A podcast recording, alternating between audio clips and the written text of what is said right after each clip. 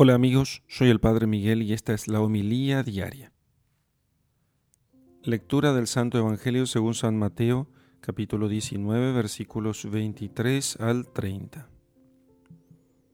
En aquellos días, Jesús dijo a sus discípulos, Yo os aseguro que un rico difícilmente entrará en el reino de los cielos. Os lo repito es más fácil que un camello entre por el ojo de una aguja que el que un rico entre en el reino de los cielos. Al oír esto, los discípulos, llenos de asombro, decían, Entonces, ¿quién se podrá salvar? Jesús, mirándolos fijamente, dijo, Para los hombres eso es imposible, mas para Dios todo es posible. Entonces Pedro, tomando la palabra, le dijo, ya lo ves, nosotros lo hemos dejado todo y te hemos seguido. ¿Qué recibiremos, pues? Jesús les dijo, Yo os aseguro que vosotros que me habéis seguido en la regeneración, cuando el Hijo del Hombre se siente en su trono de gloria, os sentaréis también vosotros en doce tronos para juzgar a las doce tribus de Israel. Y todo aquel que haya dejado casas, hermanos, hermanas, padre, madre, hijos o campos por mi nombre, recibirá el ciento por uno y heredará vida eterna. Pero muchos primeros serán últimos y muchos últimos serán primeros. Palabra del Señor. Gloria a ti, Señor Jesús. Los apóstoles vieron con verdadera pena, y el Señor también, por supuesto, cómo se marchaba aquel joven que no quiso dejar a un lado sus riquezas para seguir a Jesús. Le vieron partir con tristeza, con una tristeza peculiar, y de, esa tristeza de aquel que no responde a lo que Dios le pide. Todos quizá pensaron que podía haber sido uno del grupo de los más íntimos, que podría haber sido uno de aquellos predilectos de Jesús aquellos que escuchaban las confidencias entrañables del corazón del maestro, pero él no quiso, porque no quería dejar de lado sus bienes.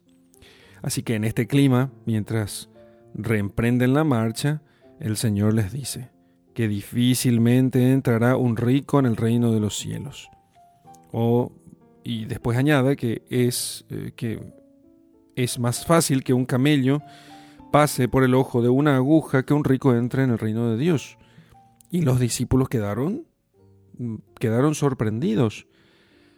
El, el que pone su corazón en los bienes de la tierra se hace incapaz de encontrar al Señor, porque el hombre puede tener como fin a Dios, al que alcanza también a través de las cosas materiales, como simples medios que son, o puede poner las riquezas como meta de su vida.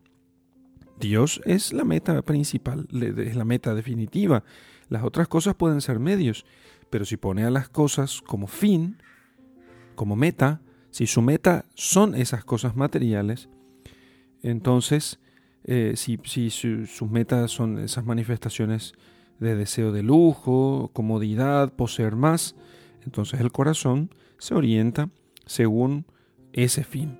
El corazón se hace parecido a aquello que busca. O sea, es parecido a aquello que busca. El que tiene el corazón repleto de bienes materiales no puede amar a Dios. No se puede servir a dos señores, a Dios y a las riquezas, enseña el Señor en una ocasión. El término que utiliza la escritura para designar las riquezas es mamón, que designa con cierta burla un ídolo. ¿Por qué las riquezas se tratan de un ídolo? Por, dos motivos. Primeramente porque un ídolo es un sustitutivo de Dios. Se trata de uno u otro. O sea, y el ídolo sustituye a Dios. En segundo lugar, por el contenido. Más allá del dinero, eh, que es una simple unidad monetaria, el ídolo mamón simboliza un instrumento de la voluntad de poder, un medio de posesión del mundo, un modo por el cual yo quiero dominar las cosas, eh, expresa la avidez de las cosas, también como una desviación de las relaciones de los hombres entre sí.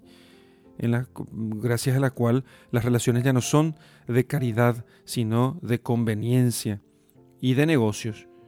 El dominio que el ídolo ejerce sobre el hombre se opone a lo que es propio de la persona humana creada a imagen y semejanza de Dios y por tanto a su relación con el Creador.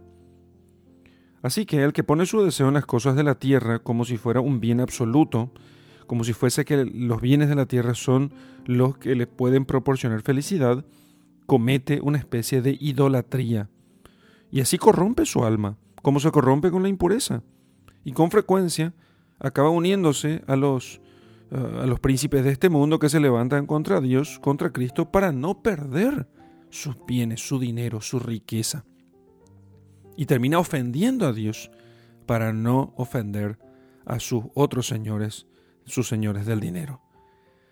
El amor desordenado a los bienes materiales, pocos o muchos, no importa, porque aquí no se trata de ser, de tener una gran cuenta bancaria, sino de estar apegados a los bienes, aunque yo no los posea, es un gravísimo obstáculo para el seguimiento de Cristo.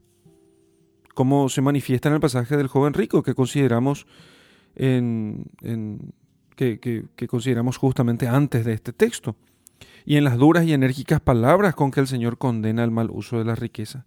Por eso el cristiano tiene que examinar con frecuencia si ama la sobriedad, si ama la templanza, si está realmente desprendido de las cosas de la tierra, si sabe contentarse con poco, si valora más los bienes del alma que los bienes del cuerpo, si utiliza los bienes para hacer el bien, si le acercan a Dios o más bien esos bienes materiales lo separan de Dios, si es parco, eh, sobrio en las necesidades personales o sin embargo se llena de muchas cosas, si se restringe en los gastos superfluos, si procura no ceder a los caprichos, vigilando la tendencia a crearse falsas necesidades, todo eso debe ser objeto de continuo examen. Qué pena si alguna vez no viéramos a Jesús que pasa a nuestro lado porque estamos teniendo el corazón puesto en algo que pronto hemos de dejar, que pronto se acabará. Algo que vale tan poco en comparación de las riquezas sin límite que Cristo da a quienes le siguen. En el nombre del Padre y del Hijo y del Espíritu Santo. Amén.